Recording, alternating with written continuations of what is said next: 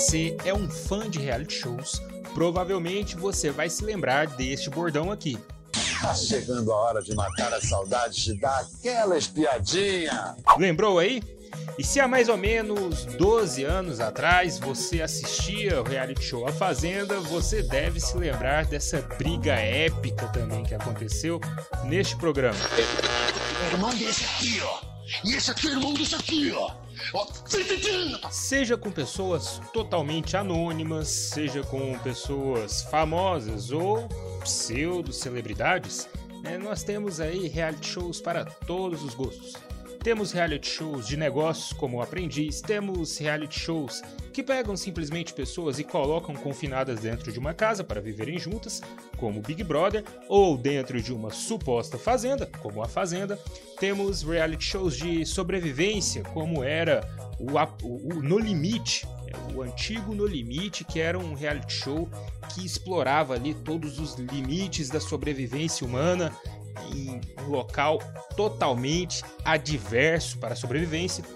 Temos hoje Largados e Pelados, que faz a mesma o mesmo jogo de sobrevivência com pessoas que estão ali completamente nuas né, em uma ilha, em um local totalmente isolado e tem que sobreviver daquela maneira. Temos reality shows que acompanham a vida de pessoas famosas, como Keeping Up with the Kardashians, né, o famoso reality show da família Kardashian, temos reality shows para todos os gostos de todos os tipos.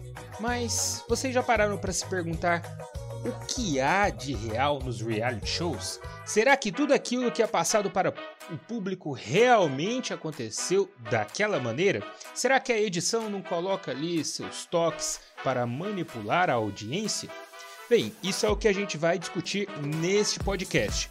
Eu sou Francisco Porfírio, professor de filosofia do Brasil Escola, e antes de dar continuidade, já vou avisando para vocês, galera. O Brasil Escola é uma rede completa. Nós temos sites, nosso website com textos de todas as disciplinas, além de curiosidades. Temos também um canal no YouTube com videoaulas das disciplinas e temos nossas redes sociais. Sigam-nos no Facebook, no Twitter e no Instagram. Mas vamos lá, vamos falar sobre reality shows.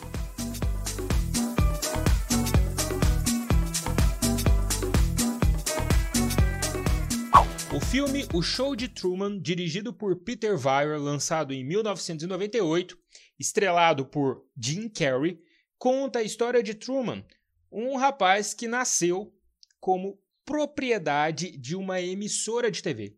E a sua vida era um reality show que era transmitido pela rede de televisão da qual Truman percebia o mundo que ele vivia e tudo que ele conhecia era um cenário, uma encenação de um reality show.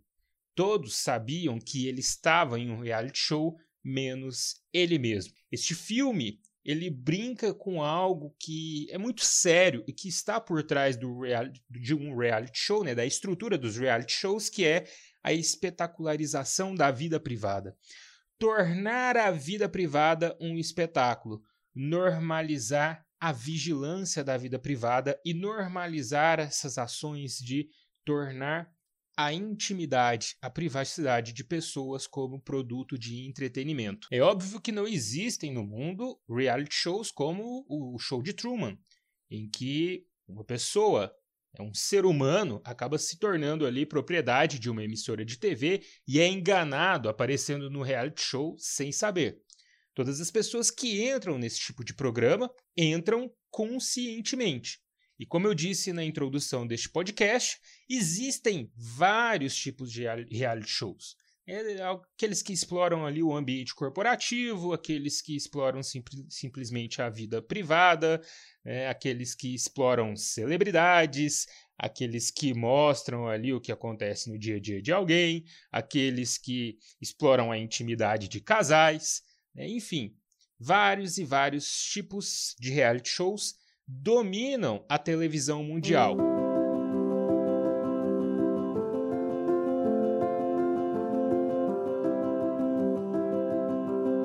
Explica o sucesso deste tipo de programa? Olha, é justamente a tese apresentada pela antropóloga Paula Sibilia no livro O Show do Eu, A Intimidade como Espetáculo. Para a pensadora, o ser humano tem uma curiosidade muito grande de ver a intimidade do outro. E não só isso, né, o ser humano acaba muitas vezes tendo uma vontade bem narcísica de se expor, de se colocar, de se mostrar para o mundo. Isso explica muitas vezes o sucesso deste tipo de programa, dos reality shows. Mas não é somente isso que está por trás do reality show. O reality show ele não mostra a verdade nua e crua. Seria ingenuidade nossa acreditar que tudo que acontece dentro de uma casa fechada, que mostram as suas relações e o seu cotidiano como entretenimento para um público televisivo, seria ali totalmente real, livre de manipulação, livre de edição. Ora, pessoal, é óbvio que os reality shows, enquanto programas televisivos, são editados, e dentro da edição é óbvio que os editores escolhem aquilo que vai despertar o maior interesse e a maior curiosidade do público. Afinal de contas, estamos falando de um programa de entretenimento que é mantido por patrocinadores, e os patrocinadores querem que aquele programa tenha a maior audiência possível. Por isso, técnicas não só de publicidade, mas de edição, de conteúdo, são colocadas por trás daquele, daquele programa, selecionando as cenas que garantiriam ali uma maior audiência do público e jogando-as no programa, no ar, como se fosse um programa ingenuamente criado a partir de toda uma realidade. Além do jogo de edição, a gente sabe também que muitas vezes há uma cobrança por parte daquelas pessoas que estão no programa, que são as personagens do programa, para que elas ajam de uma determinada maneira a provocar situações que aumentem a audiência. Seja mostrando uma personalidade mais forte, incisiva, seja mostrando uma personalidade mais engraçada, seja se mostrando como alguém que procura encrenca com outros membros, no caso de um reality show que mostra o convívio social de pessoas no dia a dia, ou até mesmo em reality shows em que a vida íntima de uma pessoa, o cotidiano de uma pessoa é exposto, geralmente de pessoas famosas, eh, a gente sabe que aquelas pessoas elas estão no final das contas encenando. Não há uma verdade nua e crua por trás, muitas vezes, da personalidade daquelas pessoas. Então, num programa onde uma celebridade é acompanhada por uma câmera 24 horas por dia, ela não é ela mesma o tempo todo ali em frente àquela câmera. Ela sabe que nem tudo que ela faz pode ser mostrado ali, e ela sabe que nem tudo que ela faz seria interessante, inclusive do ponto de vista da audiência. Então, há uma técnica muito forte por trás da manipulação do comportamento dessas pessoas. E isto acaba se tornando também uma influência no comportamento de quem está do lado de fora. Alguns tipos de reality show, aqueles em que há uma premiação no final, com o convívio de pessoas no dia a dia, inclusive utilizam-se disso para a manutenção de pessoas dentro de uma casa, vamos supor, ou de uma fazenda. Veja que as pessoas que estão ali, elas têm que garantir sua permanência até o final para conseguir o prêmio. E qual é a melhor maneira de garantir a sua permanência?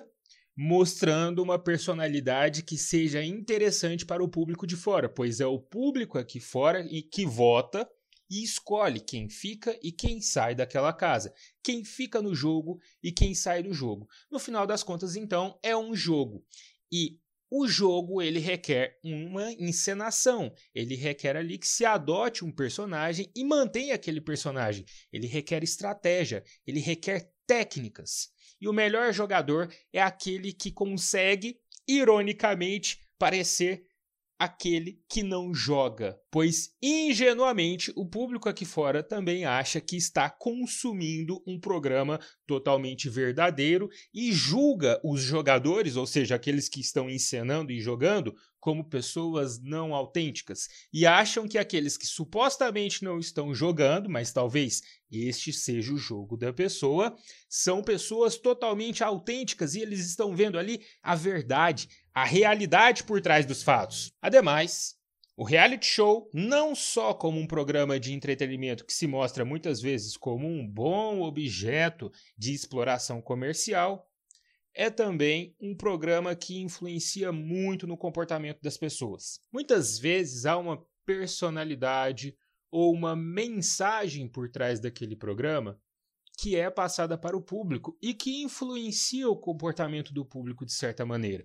Além do que, existem produtos que estão sendo veiculados ali, né, que estão sendo mostrados no reality show com técnicas de merchandising que vão influenciar o comportamento consumista das pessoas. Em geral, nem sempre, mas em geral, os reality shows estimulam o consumismo, estimulam o consumo desses produtos frutos de um capitalismo tardio que leva a sociedade a um laço cada vez mais forte com uma relação doentia com o consumo, consumindo para suprir faltas, necessidades, vazios existenciais existentes dentro delas mesmas, e o reality show ele serve muitas vezes para reforçar isso. E qual que é o interesse por trás disso? Ora, o interesse do mercado, de vender cada vez mais e criar cada vez mais pessoas presas a essa atitude consumista. Se compararmos os reality shows, geralmente possuem tipos diferentes, mas que são bem parecidos uns com os outros. É, nós temos aí o tipo de reality show de sobrevivência, como foi comentado lá no início do podcast, do tipo Big Brother, é, aquele com um grupo de pessoas diferentes convivendo juntos dentro de um espaço, do tipo solteiro, solteira, é geralmente um homem ou uma mulher, rico ou rica, que vive uma vida de luxo de fama, de riqueza e expõe a sua solteirice por aí, às vezes à procura de alguém, e o tipo competição por emprego, por vaga de emprego, que é aquele tipo de reality show bem parecido com O Aprendiz, onde pessoas estão buscando ali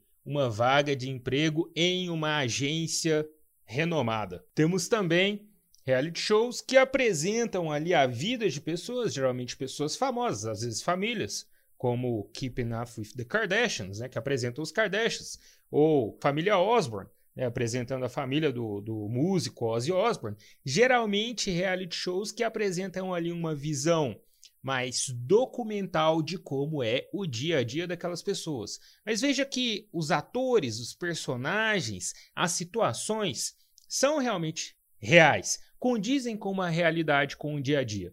Mas o que a gente nota é que sempre há algum tipo de edição, de manipulação e de criação de personagens por trás disso. Porque a gente sabe também que a vida, o dia a dia, o cotidiano simples e puro, sem nenhuma manipulação, ou não poderia todo ser exibido, ou ficaria muitas vezes sem graça. Então, situações devem ser criadas para que o reality show tenha audiência. Algo que é curioso notar é que num passado não muito distante, ali no século XX, nós tivemos regimes totalitários que politicamente eles eram regimes que vigiavam e controlavam a vida das pessoas o tempo todo, tanto a vida no âmbito público quanto a vida no âmbito privado.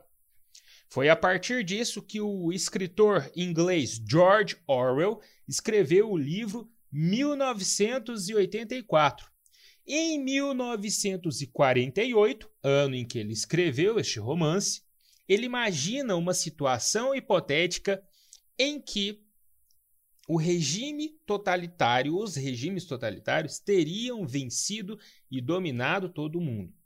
Então ele imagina uma situação hipotética muito parecida com um totalitarismo stalinista, comunista, com pitadas ali de uma vigilância do fascismo, né, de uma organização fascista e até elementos nazistas para imaginar aquele mundo em 1984, que segundo ele seria completamente vigiado o tempo todo, de modo que as pessoas não teriam mais vida privada. As pessoas tinham em casa, no 1984, as teletelas que as vigiavam completamente o tempo todo, em casa, nas ruas, no trabalho. E o líder do partido, INGSOC, um acrônimo aí para English Socialism, socialismos, né, que seria o socialismo em inglês, Big Brother ou Grande Irmão, é aquele que aparecia nas teletelas e ficava vigiando todo mundo o tempo todo. É daí que é tirado o nome Big Brother do reality show tão famoso que existe no Brasil desde o ano de 2000. Então veja que aquele aquela distopia que apresentava um mundo de total vigilância como algo ruim em 1948 tornou-se um fetiche explorado pela mídia nos anos 2000, no século 21. Nós vivemos então sem perceber aquela distopia totalitária de 1984 e adoramos viver assim. Tanto é que os reality shows eles saem agora do âmbito televisivo e passam a habitar a nossa vivência cotidiana, pois nós estamos o tempo todo apresentando nossas vidas nas redes sociais, filmando, fotografando e expondo tudo o que nós fazemos lá, e muitas vezes somos cancelados pelo público, assim como alguém é, entre aspas, cancelado quando é eliminado de um reality show. Existem muitos elementos para se pensar dentro da estrutura de um reality show e essa é uma reflexão que eu gostei aqui de deixar com vocês, de deixar para vocês. Vamos começar a pensar um pouco mais sobre aquilo que a gente assiste. E isso não quer dizer não assistir, mas quer dizer assistir com consciência de que aquilo que você está assistindo é um programa midiático produzido, manipulado, criado para que tenha audiência.